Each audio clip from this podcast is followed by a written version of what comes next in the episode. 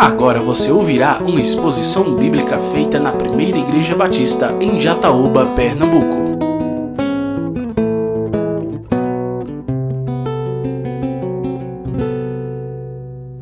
O Evangelho escrito por João, capítulo 13. João, capítulo 13, verso 18 até o 30. João capítulo 13, verso 18 ao 30, que diz a palavra de Deus.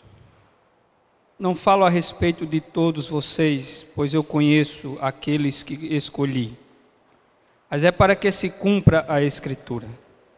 Aquele que come do meu pão levantou contra mim o seu calcanhar.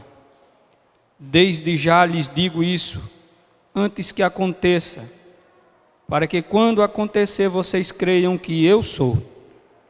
Em verdade, em verdade lhes digo: quem recebe aquele que eu enviar, recebe a mim. E quem recebe a mim, recebe aquele que me enviou. Depois de dizer isto, Jesus se angustiou em espírito e afirmou: Em verdade, em verdade lhes digo que um de vocês vai me trair. Então os discípulos olharam uns para os outros, sem saber a quem ele se referia. Ao lado de Jesus estava reclinado um dos seus discípulos, aquele a quem ele amava. Simão Pedro fez um sinal a esse para que perguntassem a quem Jesus se referia. Então, aquele discípulo, reclinando-se sobre o peito de Jesus, perguntou: Senhor, quem é? E Jesus respondeu: É aquele a quem eu der o pedaço de pão molhado. Então Jesus pegou um pedaço de pão e, tendo-o molhado, deu a Judas, filho de Simão Iscariotes. E depois que recebeu o pedaço de pão, imediatamente Satanás entrou nele. Então Jesus disse: o que você pretende fazer, faça-o depressa. Nenhum dos que estavam à mesa entendeu porque Jesus tinha dito isto, pois, como Judas era quem trazia a bolsa do dinheiro, alguns pensaram que Jesus tinha dito a ele: compre o que precisamos para a festa, ou então que havia solicitado que desse alguma coisa aos pobres. Assim, Tendo recebido o pedaço de pão, Judas logo saiu e era noite. Ó oh Deus, que esta palavra nessa noite, ela fale ao meu coração e ao coração de todos que se encontram aqui. É o que eu peço em nome de Jesus. Amém. Meus irmãos, não deve ser nada fácil para alguém ser traído. Deve ser uma coisa muito difícil a traição. E é o que nós nos deparamos com esse texto que nós acabamos de ler. A sensação, o sentimento que vai gerar as consequências de uma traição deve ser algo muito ruim. E o Senhor experimentou isso, e o texto nos diz claramente que por conta dele saber que seria traído, ele angustiou-se em seu espírito, uma profunda tristeza tomou conta do seu coração, por conta de que ele seria traído por um dos seus discípulos. Conta-se a história que certa vez um lenhador serrava um velho e enorme pinheiro. E enquanto ele golpeava com o seu machado aquela antiga árvore para derrubá-la, o pinheiro praguejava contra o lenhador pelo que ele estava fazendo com ela. Como era uma árvore muito resistente, o lenhador inseriu uma grande cunha de madeira no pinheiro e começou a bater fortemente com o machado, até conseguir cortar a árvore e ela vinha a tombar. E quando aquela árvore tombou ao chão, gemendo, ela disse o seguinte: Não posso culpar o lenhador nem o machado, que não são da minha espécie mas jamais me esquecerei da traição dessa cunha de madeira, minha própria irmã. Ou seja, o que essa história nos ensina? Essa história nos mostra que o que causou, o que ajudou a queda daquela grande árvore foi exatamente a ajuda de uma outra parte de madeira que fez com que aquela grande árvore viesse a cair e a morrer. E com isso, meus irmãos, fica aqui uma verdade: dói menos o ataque de um desconhecido do que de um amigo ou de um irmão. E é isso que nós vamos aprender com a história da traição de Judas com o Senhor. Judas era um dos doze. Judas foi escolhido por Jesus. Judas andou com Jesus durante três anos. Judas viu os milagres que Jesus operou. Judas ouviu todos os ensinamentos que Jesus, durante aqueles três anos, transmitiu. No entanto, Judas fecha o seu coração para a voz de Deus e abre para o diabo. É o que nós vamos aprender com essa história acerca desse fato terrível que foi a traição de Judas ao Senhor. O texto, meus irmãos, é claro, nos ensina acerca da traição de Judas. A palavra traição significa falta de lealdade quebra de fidelidade, de confiança. Traição é sinônimo de deslealdade a alguém que tinha confiança, que tinha expressado amor, apreço por aquela pessoa. É um ato de deslealdade a traição. E foi isso que Judas fez com o Senhor. Os outros evangelistas narrando esse mesmo texto, vão nos mostrar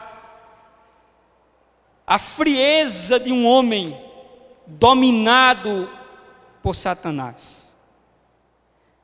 Quando Judas vai entregar o Senhor aos soldados do templo, nos diz o texto que ele já havia sinalizado para os soldados como seria o momento em que ele entregaria o Senhor. Era de noite. E os homens se vestiam de forma semelhante, eles eram muito parecidos.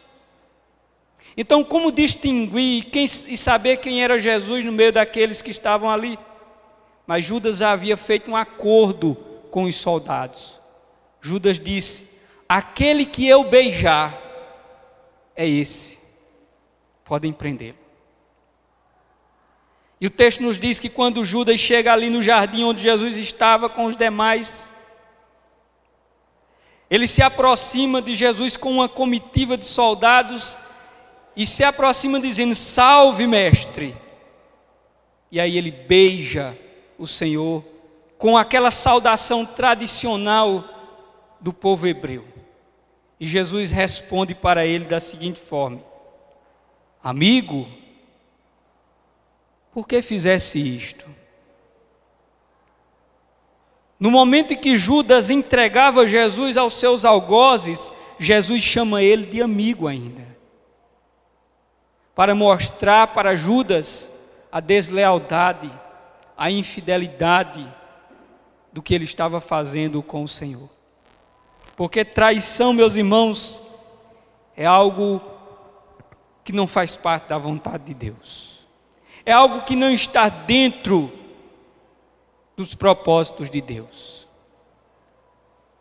Mas a traição ela faz parte da história da humanidade desde a criação. Quando o primeiro casal vai trair a Deus, através daquele ato de desobediência, se revoltando contra o Senhor.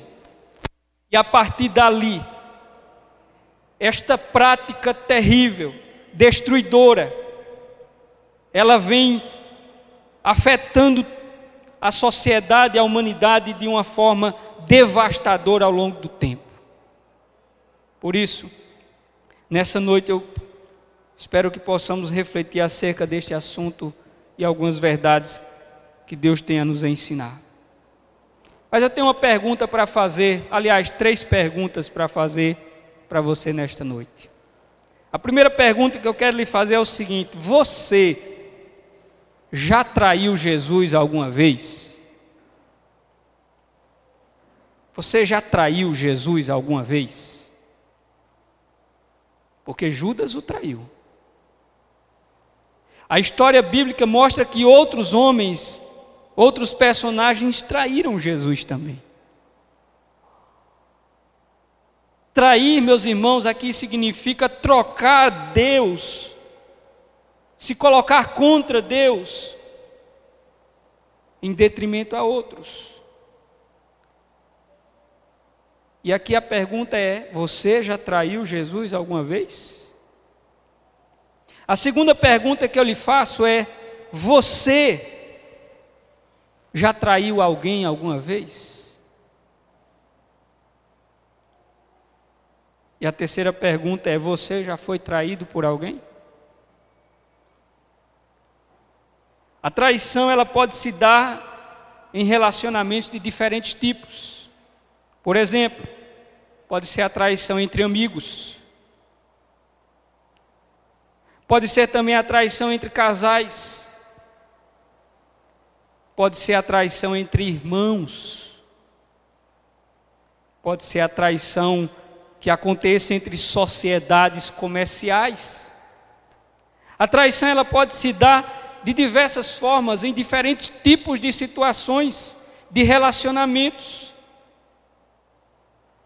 Mas ela acontece. Então, será que você se encaixa em algum desses contextos, tendo sido vítima ou praticando em algum desses contextos, alguma dessas áreas ao qual eu mencionei? Chama a sua atenção para o versículo 18. Voltemos ao texto de João, o verso 18 do capítulo 13, para uma expressão que eu quero compartilhar com vocês. O verso 18 nos diz o seguinte: Jesus dizia o seguinte: Não falo a respeito de todos vocês. Isso estava acontecendo durante a ceia. Alguns instantes antes, Jesus havia lavado os pés dos discípulos. E ele agora havia sentado-se junto deles para comer a Páscoa. E quando ele estava ali com todos os discípulos para comer a Páscoa, ele vai dizer estas palavras. Quando ele diz: Não falo a respeito de todos vocês, pois eu conheço aqueles que escolhi. Mas é para que se cumpra a Escritura: Aquele que come do meu pão levantou contra mim o seu calcanhar. É esta expressão aqui que eu quero destacar. Quando Jesus diz: levantou contra mim o seu calcanhar. Esse termo não faz parte da nossa cultura, mas ele é um termo que era muito comum dentro da cultura judaica. E quando alguém empregava a expressão que outro levantou contra ele o seu calcanhar, ele estava se referindo a uma traição. E essa expressão, diz os comentaristas, que ela se referia comparando-se quando um animal, um cavalo, vai dar um coice no seu dono. É a mesma expressão aqui. O sentido que Jesus utiliza era para esse momento que os hebreus utilizavam, comparando quando um cavalo dava um coice no seu dono sem que ele menos esperasse. Ou seja, Você já ouviu aquela expressão que diz assim: Fulano me apunhalou pelas costas? É esse o sentido da palavra. É esse o texto que Jesus está dizendo: levantou contra mim. Ou seja, em outras palavras, trazendo para o contexto da nossa realidade, Jesus está dizendo o seguinte: Judas me apunhalou pelas costas. E é exatamente isso que acontece com a traição.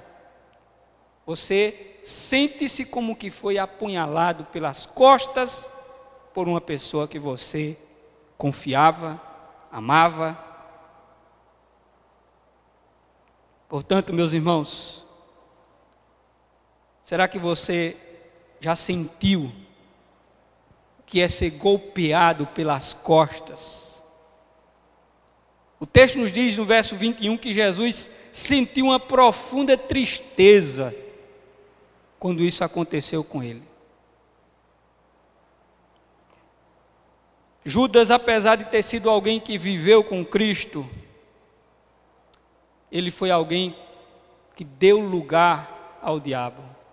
Foi lido aqui, na leitura devocional, uma expressão do apóstolo Paulo dizendo: Não deis lugar ao diabo. A Páscoa, quando ela era é celebrada, havia alguns momentos que faziam parte do ritual. E enquanto estavam todos ali dispostos a, na mesa, e quando Jesus diz, revela que um dos doze iria traí-lo, o texto sagrado nos diz que agora uns olham aos outros e dizem: Quem será? Cada um olhava para o outro querendo saber quem seria, julgando um ao outro. E aí o texto nos diz que Pedro olha para João que estava ao lado de Jesus e sinaliza para ele dizendo: Pergunta a ele quem é. Todo mundo ficou querendo saber quem era o traidor. Será que sou eu? E aí Jesus, quando João olha para Jesus, diz: Senhor, quem é que vai te trair? E Jesus disse: Aquele que eu der o pedaço de pão molhado é o traidor. Sabe o que significa o pedaço de pão molhado? O pedaço de pão molhado durante a Páscoa, quando ele era oferecido, ele era dado à pessoa a quem você queria honrar. Alguém que naquele local você queria prestar uma honra a ele. Era a este que era oferecido o pedaço molhado. Não era qualquer um. Era uma pessoa que você considerava, que você queria prestar uma honra para esta pessoa. Em outras palavras, meus irmãos, sabe o que Jesus estava fazendo com este gesto? Isto representava o último apelo de Jesus a Judas para que ele ouvisse a voz de Deus. Mas como Judas estava com o seu coração endurecido, Judas fecha ainda mais o seu coração ao apelo do Cristo. Mesmo Jesus tendo apelado a ele naquele momento, ele endurece cada vez mais o seu coração para Cristo. Mas ele abre a porta do seu coração para Satanás entrar. Porque é isso que o texto sagrado nos diz: que após Judas tomar o pedaço de pão molhado que Jesus deu e comer, a Bíblia diz que Satanás entrou em Judas. Ou seja, ele fechou-se para Deus, mas se abriu para o diabo. Foi isso que aconteceu com Judas. Judas trocou os bens terrenos, meus, aliás, os bens eternos, pelos bens temporais desta vida.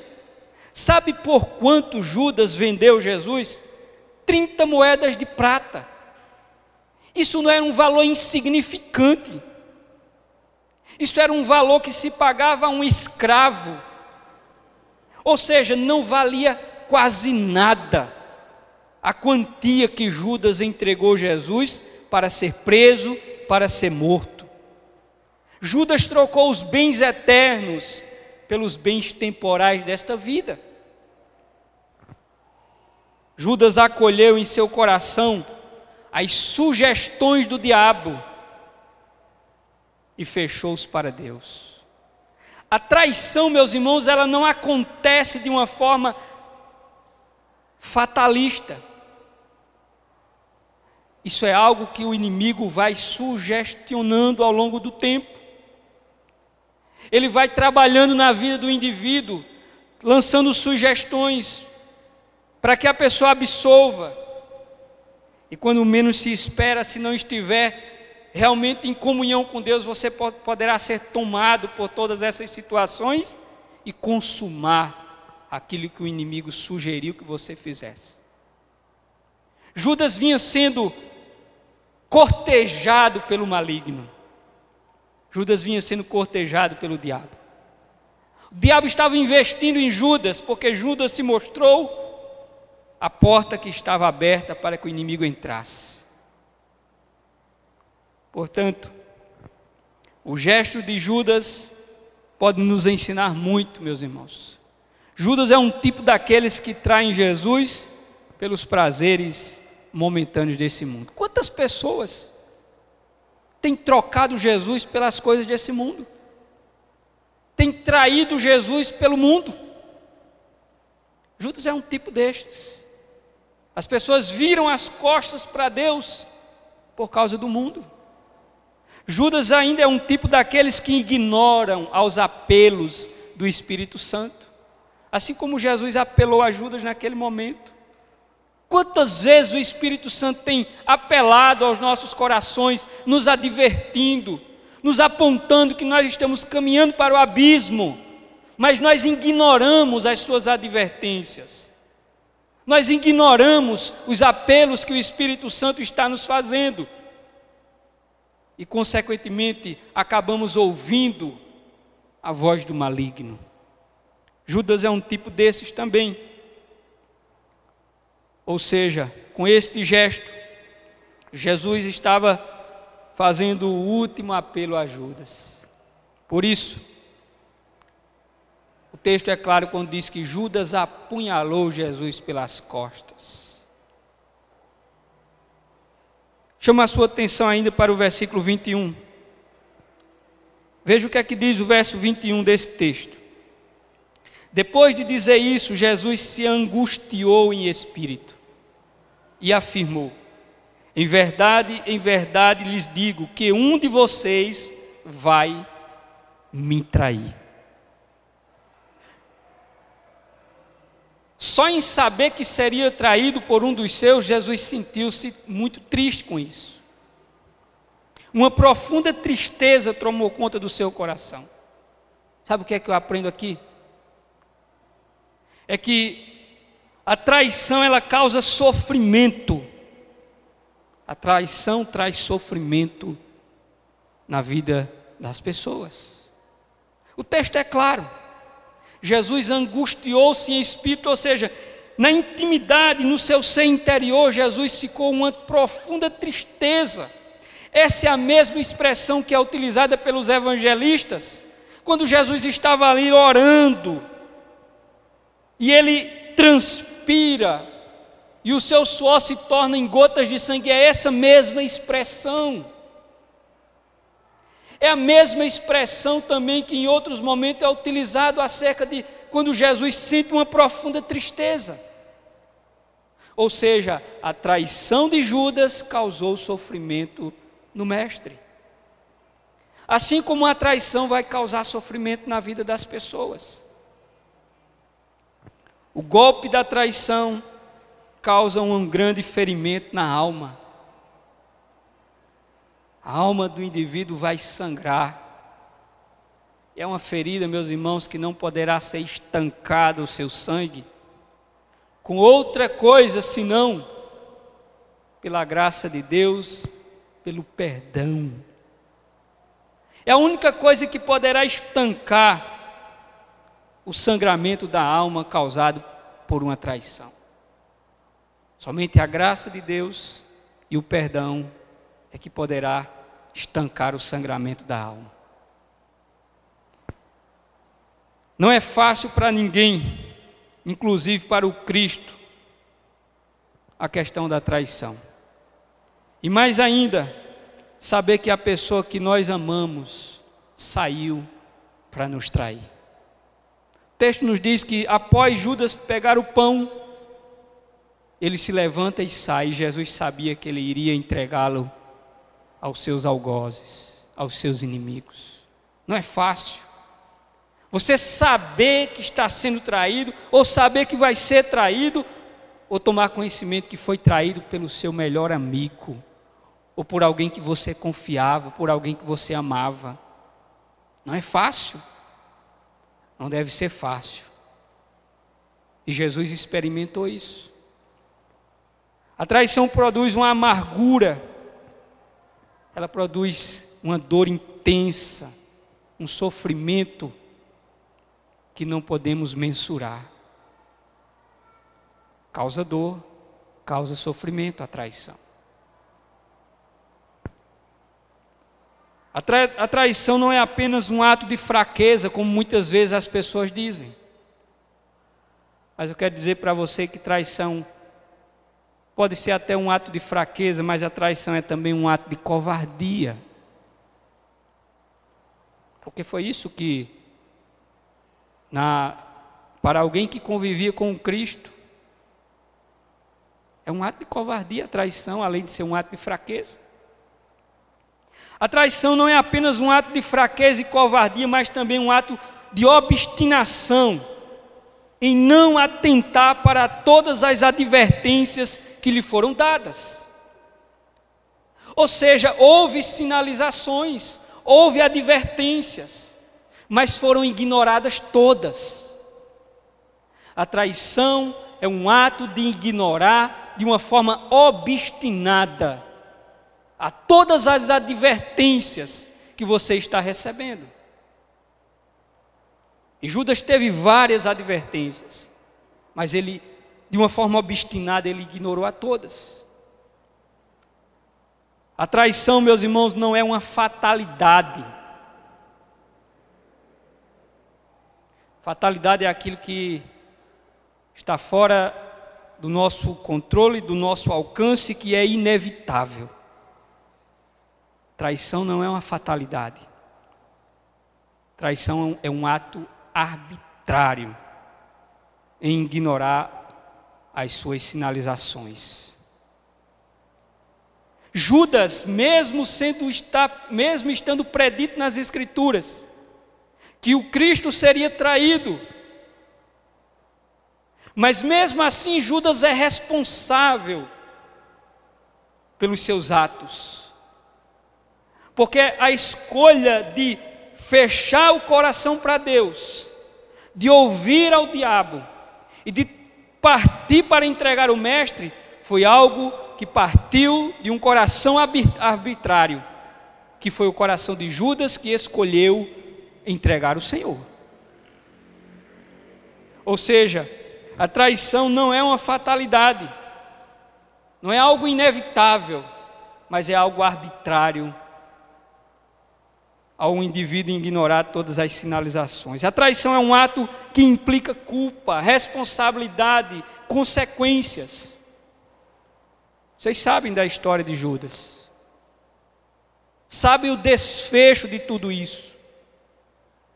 O Cristo, ele vai ser preso naquela noite, vai ser humilhado, espancado, ele vai ser crucificado, morto, Tudo isso como consequência da traição de Judas. Mas Judas também sofreu as consequências do seu ato. O texto nos diz também, a palavra de Deus vai nos dizer que Judas ele vem a tirar a própria vida quando ele atenta para a tamanha coisa que ele havia praticado. Judas, quando vê a besteira que tinha feito, ao invés de jogar-se nos pés de Cristo, suplicar o perdão, a misericórdia de Deus, pelo contrário. Judas agora vai fazer justiça com as próprias mãos. Ele vai julgar-se a si mesmo, ao invés de suplicar a Deus a sua misericórdia. E o texto nos diz que Judas vai enforcar-se. E o seu destino é trágico. Porque a traição é um ato que implica culpa, responsabilidade e sofrimento. Muitas vezes, meus irmãos, nós temos entristecido o Espírito de Deus. Nós temos entristecido. Foi lido aqui também: não entristeçais o Espírito Santo. E muitas vezes nós temos entristecido. Como é que nós entristecemos o Espírito Santo? ignorando as suas advertências. Deus tem avisado para mim e para você. Deus tem nos avisado. E quando nós ignoramos, nós estamos entristecendo ao Espírito de Deus. Temos causado sofrimento na vida de pessoas com as quais nos relacionamos quando nós somos infiéis e desleais para com elas. A palavra de Deus nos aponta o seguinte caminho para a cura da ferida da traição. A cura depende de duas coisas. A primeira delas é o arrependimento. O verdadeiro arrependimento é o primeiro passo para a cura da ferida causada pela traição. O verdadeiro arrependimento. E o segundo é o perdão. O perdão é a única borracha capaz de apagar as cicatrizes que a traição tenha causado na vida de alguém. Apenas o perdão é capaz de fazer isto. Por isso, a traição de Judas a Cristo nos ensina estas verdades. Primeiro, que nós, quando traímos alguém, quando nós traímos a Deus, nós estamos nos voltando contra Ele. Que a traição produz sofrimento. E eu chamo a sua atenção para o último ponto, que é o verso 17. Aliás, 27. O último ponto é o que está no verso 27, que eu quero chamar a sua atenção, quando diz o seguinte: e depois que recebeu o pedaço de pão, imediatamente Satanás entrou nele. Sabe como eu classifiquei aqui este terceiro ponto? É que a traição, meus irmãos, ela é uma obra de Satanás. A traição é uma obra de Satanás. É o que o texto está nos dizendo imediatamente o diabo entra na vida de Judas e ele vai trair Jesus. Você está entendendo o que eu estou dizendo? A traição é uma obra do Satanás, não é uma obra de Deus. Não é da vontade de Deus. Por isso, quando alguém trai, ele está fazendo a vontade do diabo e não a vontade de Deus. E lembre-se que eu falei que a traição ela pode acontecer de diversas formas, em tipos de situações diferentes.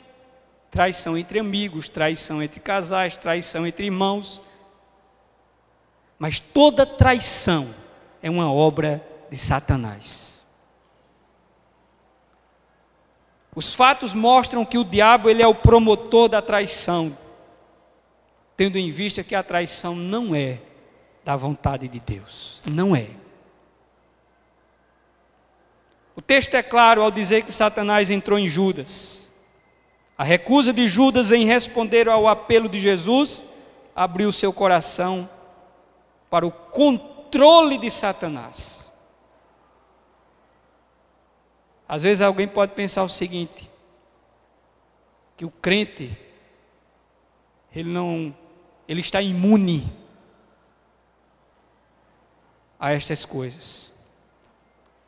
Mas foi lido aqui a advertência dizendo que não dê lugar ao diabo. Não dê lugar. Certa vez Pedro, após Jesus declarar que iria morrer, Pedro disse: Não, Senhor, isso nunca deve acontecer contigo. Aí Jesus olhou para ele e disse: Para trás de mim, Satanás. Sabe por quê? Porque Judas deu lugar ao diabo. E muitas vezes, eu ou você pode dar lugar ao diabo também. Pode dar lugar ao diabo. E quando nós damos lugar ao diabo na nossa vida, nós vamos fazer aquilo que não é da vontade de Deus, como Judas fez, como Pedro fez, como Adão fez, como tantos outros fizeram. Satanás trabalha diuturnamente para matar, roubar e destruir vidas, famílias, casamentos, amizades, ele trabalha diuturnamente para destruir estas coisas. Por isso, quero concluir com uma outra história. Conta-se o caso de um artista de circo. Ele havia domesticado uma jiboia e ele havia ensinado essa jiboia a se enroscar em todo o seu corpo e depois desenrolar-se novamente. Isso ele fazia nas apresentações por onde o circo que ele trabalhava andava. Em uma certa ocasião, este artista, em um dos seus números, ele inicia e essa jiboia começa a se enroscar nele. Só que desta vez, a jiboia começa a apertá-lo. E ele agora percebe que algo estava errado. E aí ele começa a pedir socorro. Mas as pessoas que estavam na plateia imaginavam que isso fazia parte do número. E enquanto a jiboia apertava mais ainda, as pessoas ficavam em euforia e não sabia de que aquilo se tratava de realmente de um fato que estava partindo para uma tragédia.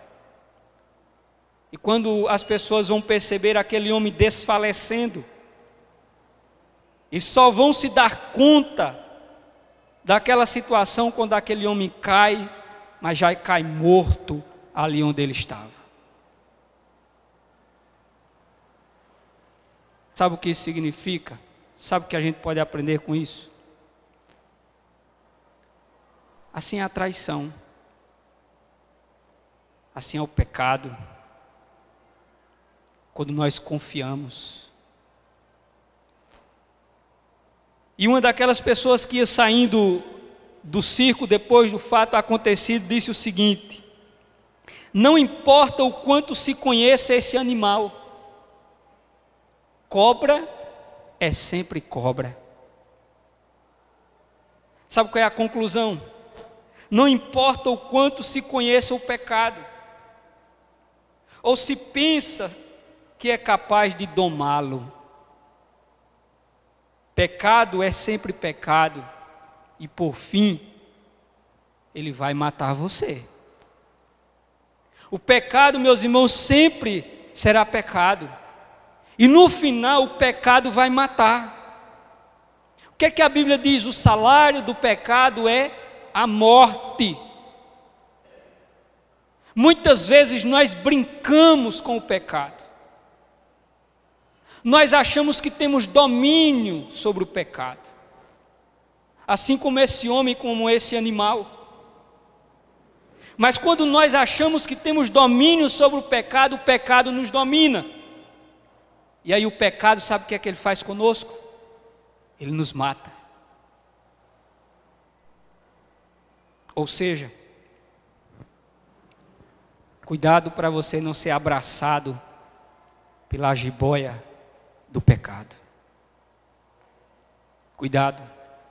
Essa jiboia pode representar a traição, pode representar os vícios, pode representar o pecado que você está manuseando, manipulando. O pecado, essa jiboia pode, pode representar tudo isso. E você acha que tem domínio sobre a situação. Mas quando você menos esperar, você será sufocado. E você será morto. Por isso, foi exatamente isso que aconteceu com Judas. Concluo dizendo o seguinte: nesta vida sempre há a possibilidade do crente esfriar no seu amor a Cristo. Somos advertidos pela palavra de Deus quanto ao esfriamento do amor, a retornarmos ao primeiro amor, de deixar Satanás pouco a pouco fazer com que a gente comece a tolerar o pecado. Quando o crente começa agora a tolerar o pecado, achar que nada é demais, isso não tem nada de mais, isso não tem nenhum problema, eu posso. Quando o crente começa a tolerar o pecado, isso significa é quando ele está sendo dando ouvido às sugestões do diabo. E ele não percebe que ele está exatamente se afastando da vontade de Deus. Finalizo com aquela pergunta que eu fiz no início: Você já traiu Jesus? Você já traiu Jesus? Alguém poderia dizer, mas como é possível? Quem seria capaz de trair Jesus? Judas foi. Você pode ter. Você pode ser capaz, sim. Eu posso ser capaz de trair Jesus desde que eu ignore a voz do Espírito Santo me alertando e dê ouvidos à voz do diabo, eu posso sim ser capaz de trair o Senhor. Portanto, tenha cuidado. Abandone o pecado. Abandone o pecado. Reconcilie-se com o Senhor para que você possa ser perdoado Arrependa-se. Abandone o pecado. Busque a reconciliação sua com Deus. Para que você possa encontrar nos braços do Senhor novamente a comunhão com Ele. Mas aí eu estendo para as nossas relações interpessoais. Se você traiu alguém, se você foi traído por alguém, ou se você está em um processo que hoje Deus tem falado ao seu coração, tenha cuidado, porque senão você vai acabar traindo alguém que ama você, que confia em você. Não endureça o seu coração para as advertências da palavra de Deus nessa noite. Porque a traição é uma obra de Satanás. Cuidado não dê lugar ao diabo, porque esta não é a vontade de Deus para a nossa vida. Amém? Reconcilie-se com o Senhor, reconcilie-se com aqueles que você tem traído a sua confiança. O perdão é a única borracha capaz de apagar essa história escura, tenebrosa e que causou tanto sofrimento na vida de quem passa por essa experiência. Apenas o perdão, só o perdão e a graça de Deus. Você acabou de ouvir uma exposição da Palavra de Deus feita na Primeira Igreja Batista em Jataúba, Pernambuco. Para ouvir esta e outras mensagens, acesse facebook.com/barra Igreja Batista Jataúba.